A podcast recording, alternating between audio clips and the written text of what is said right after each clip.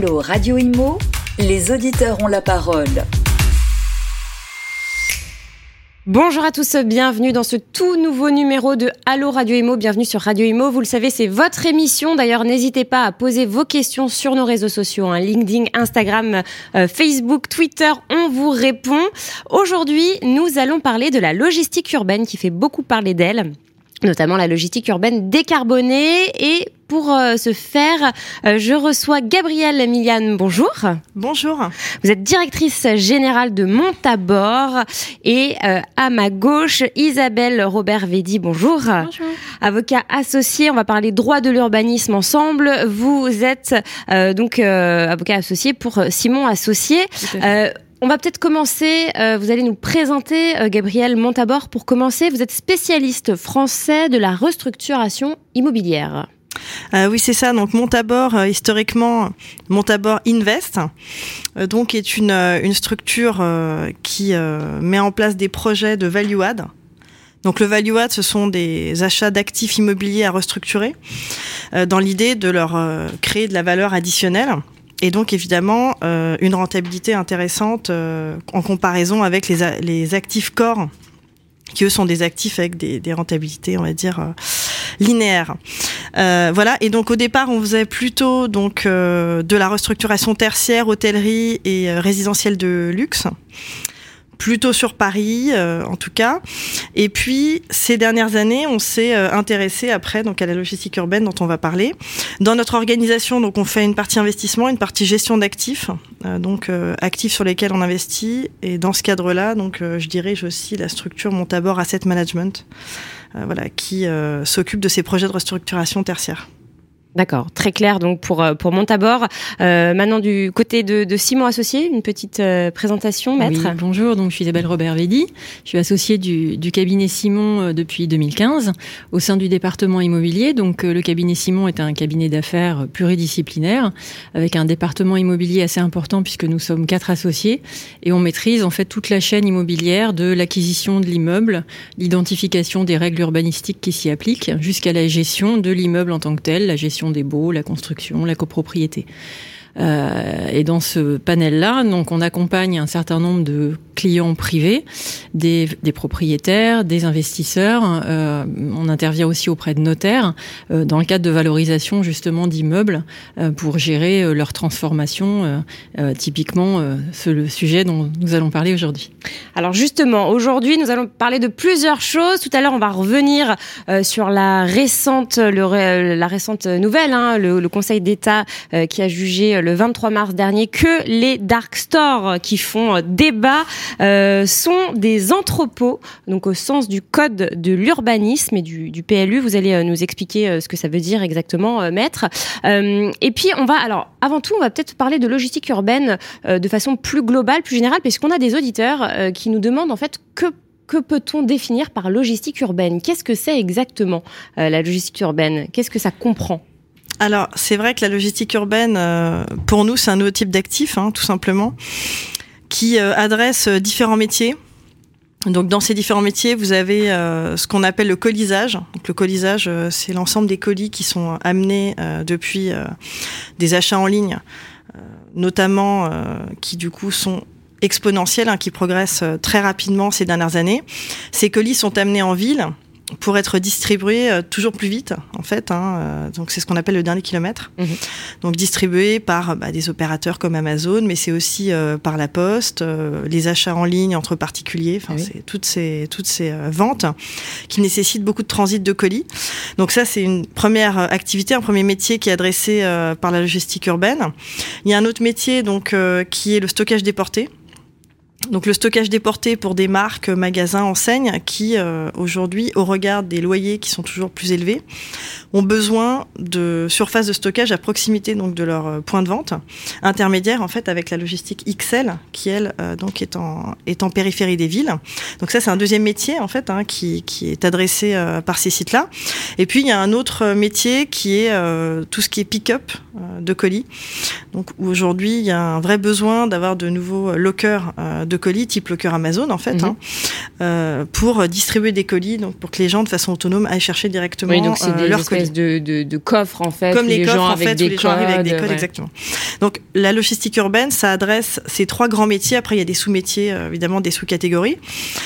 Et aujourd'hui, c'est c'est très, on va dire, sous-dimensionné en ville. Il y a euh, 4% d'offres aujourd'hui, euh, donc en ville. Euh, typiquement, euh, ce qui était intéressant cette semaine, par exemple, j'ai échangé avec Amazon, qui a des vrais vrais sujets pour assurer ses livraisons, et qui a un accord avec la RATP que j'ignorais. On a découvert ça. Ah oui. Euh, et donc, euh, ils occupent euh, les dépôts de bus de la RATP parisien pendant la journée. Donc, ils font une réversibilité. D'accord. Eux occupent avec leurs colis qui arrivent le matin, qui sont livrés dans la journée, donc les dépôts de bus. Et puis, quand les bus reviennent, évidemment, ils laissent la place au bus le- en fin de journée. D'accord. Donc, Donc, des colis la journée et des bus la nuit. C'est ça. Ils en sont là aujourd'hui tellement il y a peu d'offres et tellement ils ont un, besoin de, créer un maillage euh, à Paris et, partout en France. Donc euh, voilà, la logistique urbaine en réalité c'est un nouveau besoin lié à cette évolution euh, des problèmes de, stockage des commerçants, d'évolution du nombre de colis livrés. Aujourd'hui à Paris c'est 500 000 colis par jour peu près. Donc euh, ça donne une idée. Alors ça a explosé euh, en 2020, enfin 2020-2021 avec euh, le confinement. Est-ce que c'est toujours d'actualité en 2022, début 2023 Est-ce qu'il y a toujours autant de... Aujourd'hui, euh, nous, dans les dernières études qu'on a fait avec, avec Sistra sur nos, nos premières implantations, on est toujours à ce nombre de colis par jour, sachant qu'un Amazon, par exemple, sur une, un site logistique, il livre 10 000 colis par jour. Donc, oui, 500 000, Ouais. ça fait quand même beaucoup. Euh, donc on a aujourd'hui un vrai besoin de, de- de- d'espace pour ça. Et en parallèle, euh, la logistique urbaine, ce qui est intéressant, c'est que c'est aussi euh, un type d'actif qui s'implante sur des, des ouvrages délaissés. Donc en réalité, beaucoup de parkings, beaucoup de garages, concessions automobiles qui Mhm. sont en perte d'usage, en perte d'activité, qui ne trouvent aucun autre finalement remplacement d'activité que cette activité-là. Puisqu'on a souvent des espaces en rez-de-chaussée et sous-sol, donc finalement qui Oui. adressent assez peu de, de- de clients retail classiques. Et ça, ça va faire partie de votre stratégie. Exactement, il y a des sites sur lesquels on se positionne, ça fait trois ans qu'ils sont vides. Hmm. Donc euh, d'abord ils étaient à la location, ils trouvaient pas, après ils ont été à la, Et comment à la vous faites? Vous vente, faites un euh, des sites benchmark? bien placés en plus, on parle pas de trucs. euh. Comment vous faites? Vous faites un benchmark des sites euh, Alors aujourd'hui on a une, une partie de notre activité, c'est du développement foncier, donc on cherche effectivement des sites à l'achat. D'accord. Que vous achetez donc et que- qu'on achète, et c'est souvent des anciens parkings ou des parkings où il reste énormément de places Mm. vacantes, donc clairement qui ne marchent plus. C'est un vrai sujet parce qu'aujourd'hui, on a même été approché par des gens comme Indigo, hein, donc pour tout vous dire, qui euh, Voilà, qui ont aujourd'hui des il y a des parkings parkings, Indigo euh, en France qui sont sous-exploités. Alors, euh, maître, on, on va peut-être euh, parler des conséquences de cette logistique urbaine, parce que c'est vrai, bon, Mm. on l'a vu, hein, les, les, les Parisiens, mais pas que, hein, les, les citadins, euh, les Lyonnais, les Marseillais, voilà, veulent, euh, c'est vrai, euh, être livrés rapidement, euh, voilà, tout avoir à domicile en un clic, et pourtant, euh, les citadins, eh bien, euh, sont contre les nuisances euh, de cette logistique urbaine. Ça fait trop de bruit. Il y a un entrepôt en bas de chez moi. On va parler des dark stores. Euh, ça pollue. Hein, puisque euh, les livreurs euh, bah, sont en mobilette, il y a des camions qui approvisionnent aussi. C'est pas euh, très propre non plus. voilà, c'est pas propre. Euh, alors, quelles sont les nuisances déjà qu'on peut répertorier avec cette fameuse logistique urbaine, et notamment la logistique du dernier kilomètre?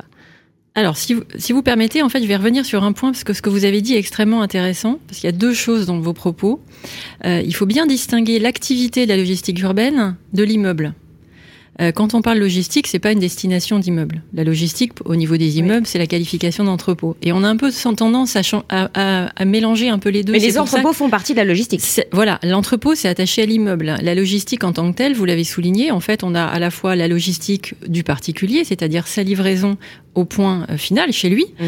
Vous avez la logistique euh, des colis, euh, voilà, de pick-up, et vous avez la logistique des magasins. Des magasins, des, des- n'importe quel magasin, n'importe quelle activité. Vous avez raison de le souligner. Aujourd'hui, les commerçants ont une partie qui est liée à leur logistique, entre guillemets, leur, ent- Bien leur sûr. entrepôt. Ce sont leurs réserves. Donc ça, c'est une activité. Et on voit un glissement en fait qui s'opère, puisque effectivement, vous avez raison, le, le- le foncier se raréfie. On a une- un glissement dans les destinations. Vous avez pointé l'utilisation d'un immeuble de la RATP qui est aujourd'hui dans la journée affecté à l'accueil des véhicules et qui, enfin le soir, la nuit, et qui dans la journée accueille des colis, donc de l'entrepôt. Donc ce qui signifie que le soir, en fait, c'est un garage, mais un parking, donc euh, une un Synaspic, enfin au niveau de la destination de Paris, et la journée en entrepôt. Donc il a deux destinations. Et ça, nous, au niveau urbanistique, ça pose des difficultés puisque chaque immeuble doit rentrer dans une case Dans une en termes de destination. Mais ça, de plus en plus, ça se voit depuis le, le Covid. euh, Exactement. Donc le sujet, il est lié effectivement à l'entrepôt, mais il est lié à plein d'autres sujets. Quand Bien on sûr. parle, par exemple, je faire un petit, un petit aparté, mais sur les bureaux, le coworking, on est dans un immeuble de coworking. Est-ce que c'est vraiment du bureau ou est-ce que c'est du commerce? Puisqu'on vend des prestations. les salles de concert, euh, l'arena Voilà. qui se transforme aussi euh, avec IWG en, en, en business, euh, enfin en salle, Voilà, en salle de exactement. coworking Vous avez aussi, des euh. hôtels qui ont servi de coworking, euh, des hôtels qui servent d'habitation principale. Donc on a une espèce de, de frontière entre les destinations qui est un petit peu D'un point de vue juridique, c'est compliqué. Exactement. Et qui pose des vrais problèmes en termes d'affectation de l'immeuble. Quand on, quand on l'utilise, l'immeuble, derrière, on a, des, on a des problèmes de destination. Et précisément, c'est ce, qui est intervenu avec les dark stores, euh, d'abord portés par la ville de Paris, puis par d'autres villes de province également, puisque euh, ces euh, immeubles destinés à la logistique urbaine, euh, en fait, ont été opérés sous la, dans, des, dans des locaux qui étaient à destination commerciale, alors qu'en réalité, il s'agissait d'entrepôts, au sens des destinations urbanistiques. Alors concrètement, parce qu'on a eu des, des demandes d'auditeurs, hein, qu'est-ce qu'un dark store? C'était, bah voilà, vous l'avez dit, hein, à la place d'un commerce. Donc quand on se balade hein, à Paris, on voit euh, euh, un, un ancien magasin qui est devenu un entrepôt. Au Voilà. final, c'est ça. Exactement. Un dark store, en fait, c'est un magasin qui ne reçoit pas de clients. Mm. En fait, on appelle ça un magasin. Alors le, le terme est un peu, euh, euh, c'est pas un vrai terme en fait le dark store. C'est un, c'est un magasin, mais c'est on n'est pas un puisqu'il Mm. n'y a pas de clients. En fait, la vraie différence entre un commerce et un entrepôt, c'est que le premier reçoit des clients, le deuxième reçoit des livreurs qui vont prendre les produits, qui vont apporter des produits, qui vont prendre les produits pour les livrer chez un tiers. Ce n'est pas les clients qui viennent chercher les produits. C'est ça la vraie différence. Et donc les dark stores ont été euh, euh, pointés du doigt pour deux raisons. La première parce que euh, en réalité, ben, ils apportaient beaucoup de nuisances, euh, ils faisaient du bruit. Euh, Même s'il y a leur a des été- livreurs devant. Qui... Exactement. Il leur a aussi été reproché de tuer le petit commerce, hein, puisqu'en réalité, ben, tout le monde commandait en ligne et se faisait livrer chez soi un pot de Nutella, un pot de confiture ou un dentifrice. On a vu les publicités dans le métro. Et qu'en réalité, tout cela confondu a fait que les élus ont souhaité, les élus locaux en majorité, ont souhaité réglementer l'implantation de ce type d'activité. Hmm. Alors justement, on va peut-être parler de, de la décision du Conseil, Conseil d'État. euh, donc qui a décidé de, de classer en fait ces dark stores, de les définir comme entrepôts. Tout là à fait. En- fait, il faut savoir euh, que euh, la ville de Paris a décidé euh, spontanément de réglementer. C'est-à-dire que les commerces qui avaient été transformés en dark store, en l'occurrence c'était Frichtier et Gorilla, euh, avaient euh, en fait modifié leur façade, euh, parfois mis des lithophanies, et en fait ils stockaient du... euh, du euh, Bah, comme vous l'avez dit, des, pots de, Voilà, de pâte à tartiner, etc. Donc la mairie de Paris a décidé de leur dire non, vous, vous êtes passé non pas en entrepôt, mais vous êtes passé en synaspic, c'est-à-dire en logistique urbaine, qui n'est pas un terme juridique, mais qui est un terme utilisé euh, et qui font partie, ces, ces- ces- ces équipements destinés à la logistique urbaine sont classifiés comme synaspic, c'est-à-dire des, des équipements, des constructions d'intérêt euh, général, en fait, dans le PLU de Paris. Euh, Donc PLU, c'est plan local d'urbanisme, hein, je rappelle voilà, pour le plan local d'urbanisme de Paris, qui Ouais. est effectivement le règlement qui euh, régit, Régit, euh, l'utilisation de tous les immeubles. Et en réalité, donc, elle leur a demandé de rétablir la fonction initiale, ou en tout cas la destination initiale de l'immeuble, avec une astreinte. C'est-à-dire de passer de Synaspic, puisqu'il fallait une déclaration de travaux pour un changement de destination, même s'ils n'ont pas fait de travaux. Simplement, le changement de destination de ces locaux justifiait une autorisation préalable, une déclaration préalable. Euh, Ces sociétés euh, ont saisi le tribunal administratif en référé en demandant la suspension de cette injonction et de l'astreinte qui y était attachée. Et la ville de donc ça a été suspendu. La ville de Paris a formé un pourvoi en cassation et le Conseil d'État a dit deux choses. Il a dit la première, c'est que même s'il n'y a pas de travaux, ces, ces- ces changements de destination devaient euh, être précédés d'une déclaration préalable.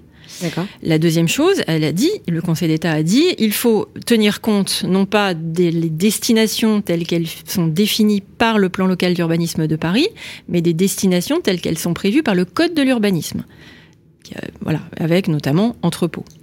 Et euh, donc, censurant la décision du juge des référés et se prononçant sur le fond du dossier, a dit effectivement il fallait une déclaration préalable puisque c'est un changement de destination.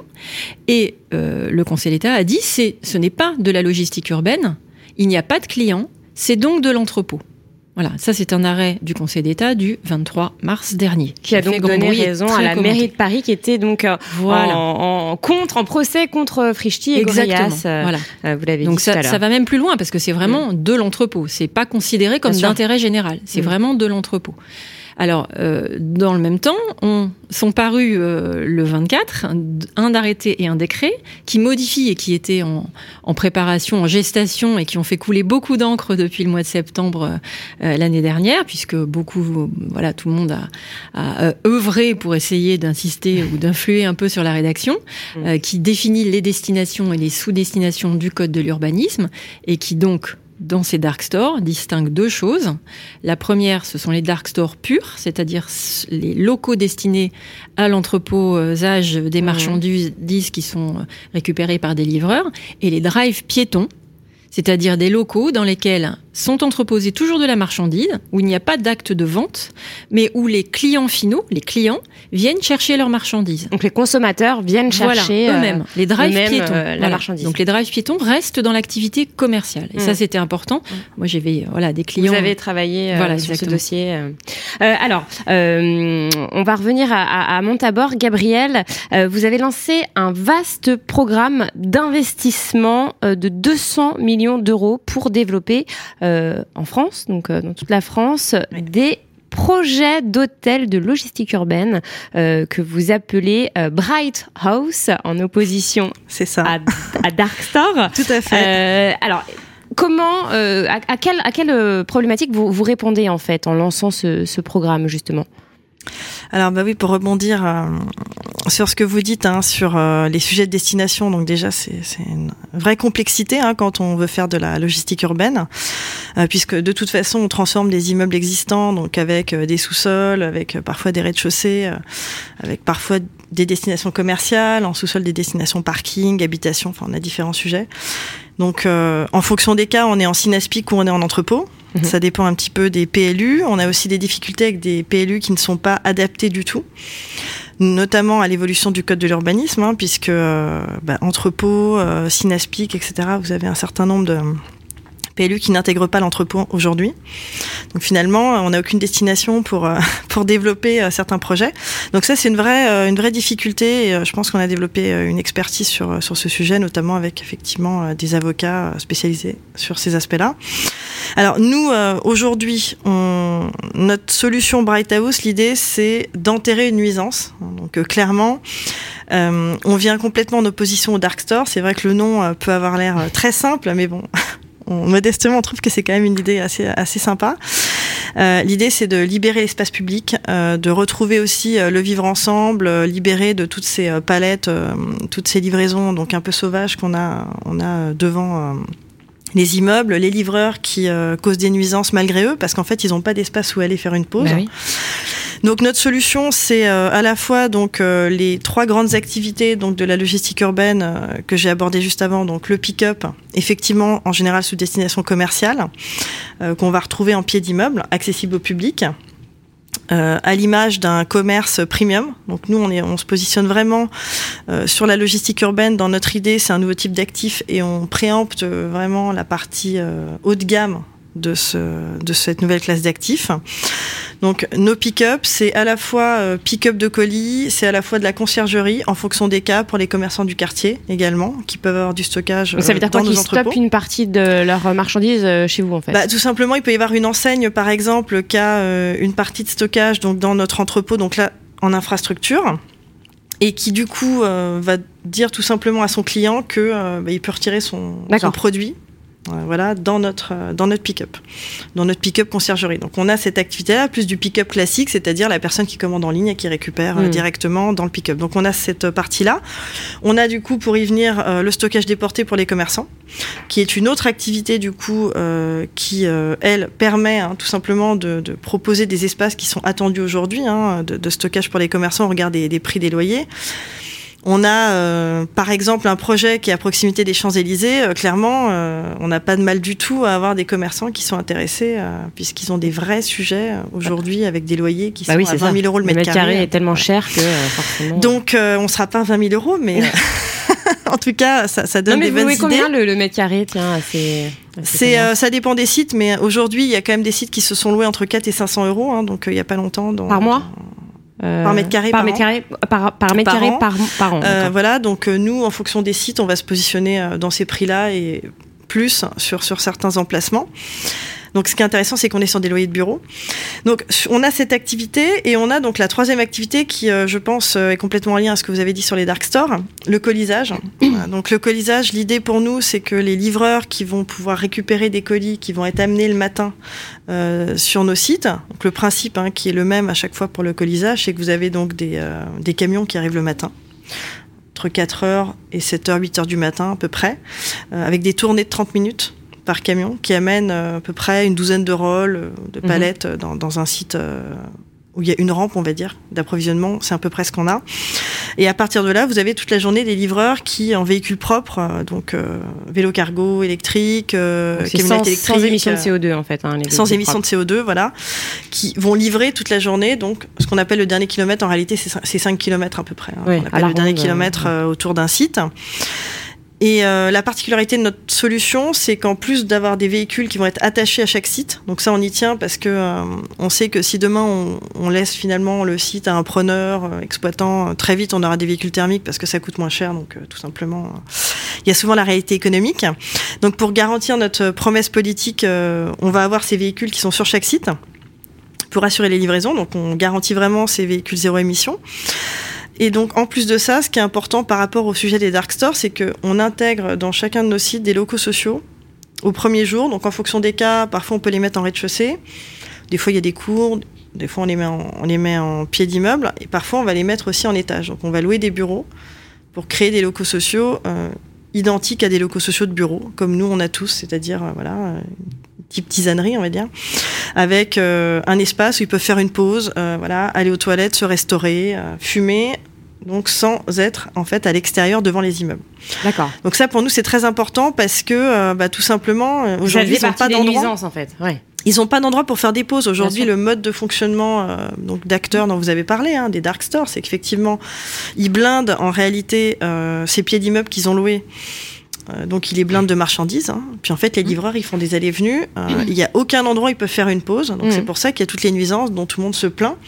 Donc, notre solution euh, répond à cette problématique-là pour enterrer ce problème aussi euh, en le gérant directement sur place. Et on reste gestionnaire de nos sites avec une structure qu'on est en train de développer qui s'appelle Bright House Services où on va rester gestionnaire pour éviter justement aussi les, les dérives qu'il peut y avoir sur ce type d'activité qui est quand même complexe effectivement à gérer.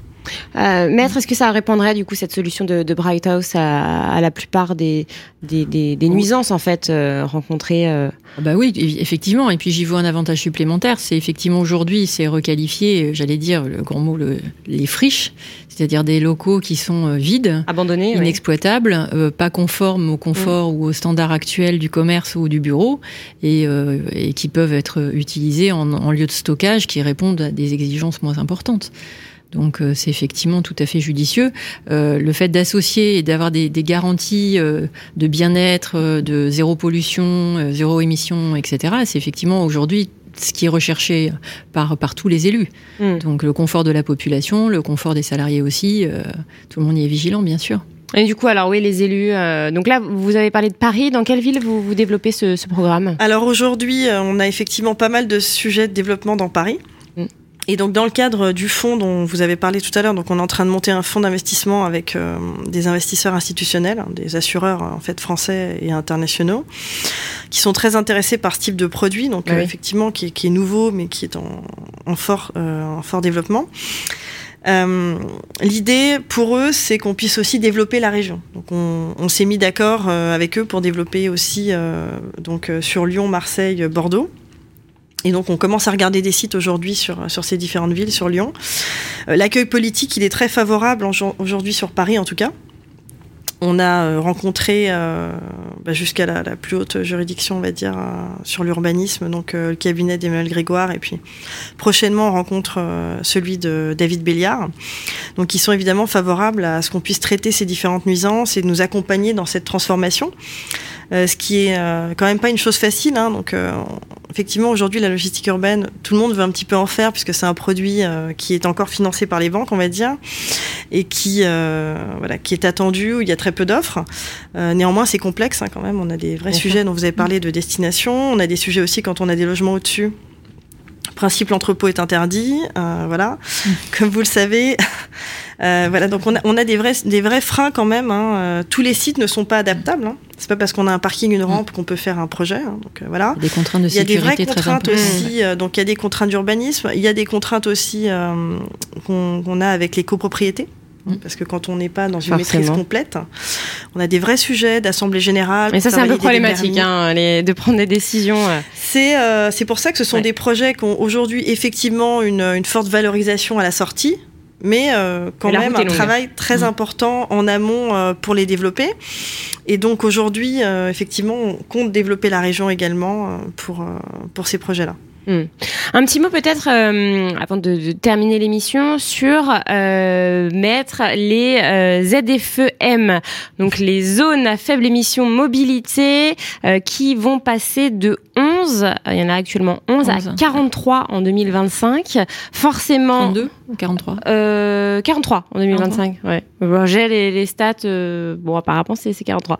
donc voilà, ça va forcément impacter la logistique urbaine. Bien sûr. Qu'est-ce que qu'est-ce que ça va donner? Est-ce que vous travaillez déjà dessus ou pas encore? euh, Pas énormément en fait, parce que c'est quand même assez euh, circonscrit, assez limité. On est plutôt euh, encore, j'allais dire, c'est plutôt exploratoire encore. Il y a des, des des réticences assez importantes, euh, notamment euh, euh, des automobilistes, puisque en fait, ce sont des zones qui sont dans certaines collectivités qui sont dont la qualité de l'air est, défaillante. Ce sont des zones qui restreignent le recours à la voiture, dans, dans enfin l'accès à la voiture en fait. Donc avec sauf à disposer de labels et de vignettes particulières qui permettent aux véhicules d'y rentrer. Oui, c'est ça, les vignettes Exactement. critères de niveau 1 et 2 ouvertes. Exactement. Voilà. Donc les véhicules 100% électrique. Voilà, exactement. donc en réalité, ça restreint euh, l'accès euh, dans les centres-villes euh, concernés. Donc effectivement, il y, a, un certain nombre de villes aujourd'hui qui est concernées. elles seront plus nombreuses, mais j'allais dire, c'est aussi un peu le sens de l'histoire. Donc voilà, donc c'est pas toujours évident pour pour personne d'accepter ce genre de contraintes, mais c'est le pour le bien-être de tous.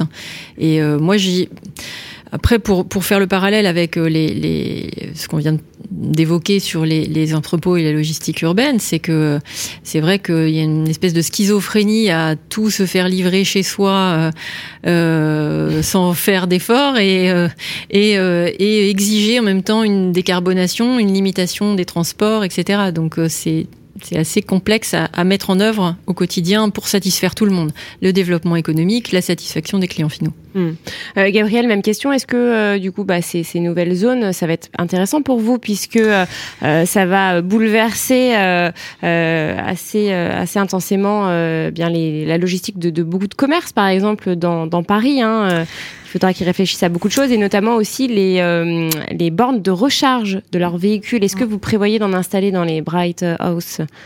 Alors oui, euh, aujourd'hui c'est vrai que les véhicules d'approvisionnement donc euh, qui viennent en fait hein, tout simplement des plateformes XL hein, qui sont majoritairement sur un Rungis, Gennevilliers, Aubervilliers, donc autour de Paris par exemple. Aujourd'hui, c'est des véhicules euh, effectivement thermiques, euh, mais ça progresse beaucoup. Ce qui est intéressant dans ce, ces projets de logistique urbaine, c'est qu'on peut constater de mois en mois qu'on a des nouveaux types de véhicules à la fois pour approvisionner les sites et à la fois pour livrer.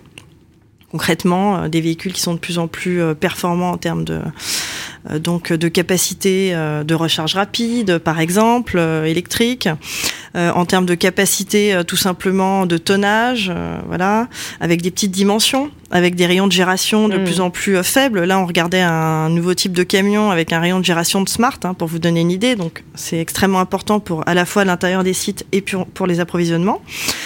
Donc ça évolue très vite. Nous, ce qu'on voit aujourd'hui, évidemment, pour nous, c'est une très belle opportunité. Pourquoi? Parce qu'aujourd'hui, euh, par exemple, sur le secteur des Champs-Élysées, vous avez des enseignes qui se font livrer plusieurs fois par jour d'Aubervilliers, avec des véhicules thermiques, évidemment. Et donc bientôt ils pourront plus le faire en fait, hein, tout mhm. simplement. Donc euh, de dire presque ça nous arrange parce que nous on leur propose une solution euh, interne à la ville euh, qui effectivement en plus de ça euh, est zéro nuisance en termes de bruit puisque les véhicules donc qui vont livrer nos sites vont être équipés donc de ce qu'on appelle une isolation phonique certi-bruit. Pour éviter des nuisances aux riverains et puis aussi pour circuler de façon silencieuse plus largement, donc même en journée s'il y a des, des, besoins de réapprovisionnement. Donc voilà, nous, clairement, les zones ZFE, c'est plutôt pour nous une, une opportunité euh, qu'une problématique. Mais par contre, euh, ça nécessite quand même qu'on puisse avoir un développement, euh, nous et d'autres, bien sûr, hein, de, de, plateformes logistiques intramuros des villes assez important. Ce développement mmh. est quand même assez long.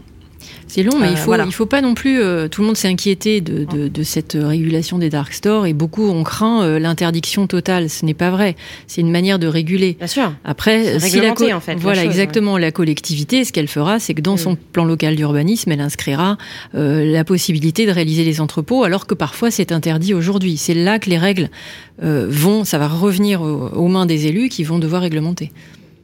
Eh bien, l'émission touche à sa fin. Merci, mesdames. Euh, émission spéciale sur la logistique urbaine décarbonée. Merci à Gabriel Amian, DG de Montabor, et merci à vous, Isabelle Robert Védi, avocat associé pour euh, Simon Associé. On se retrouve la semaine prochaine pour un prochain numéro de Allo Radio Imo. Allo Radio Imo Posez vos questions à nos experts sur les réseaux sociaux, à réécouter et à télécharger sur le site radio.imo et sur toutes vos plateformes d'écoute habituelles.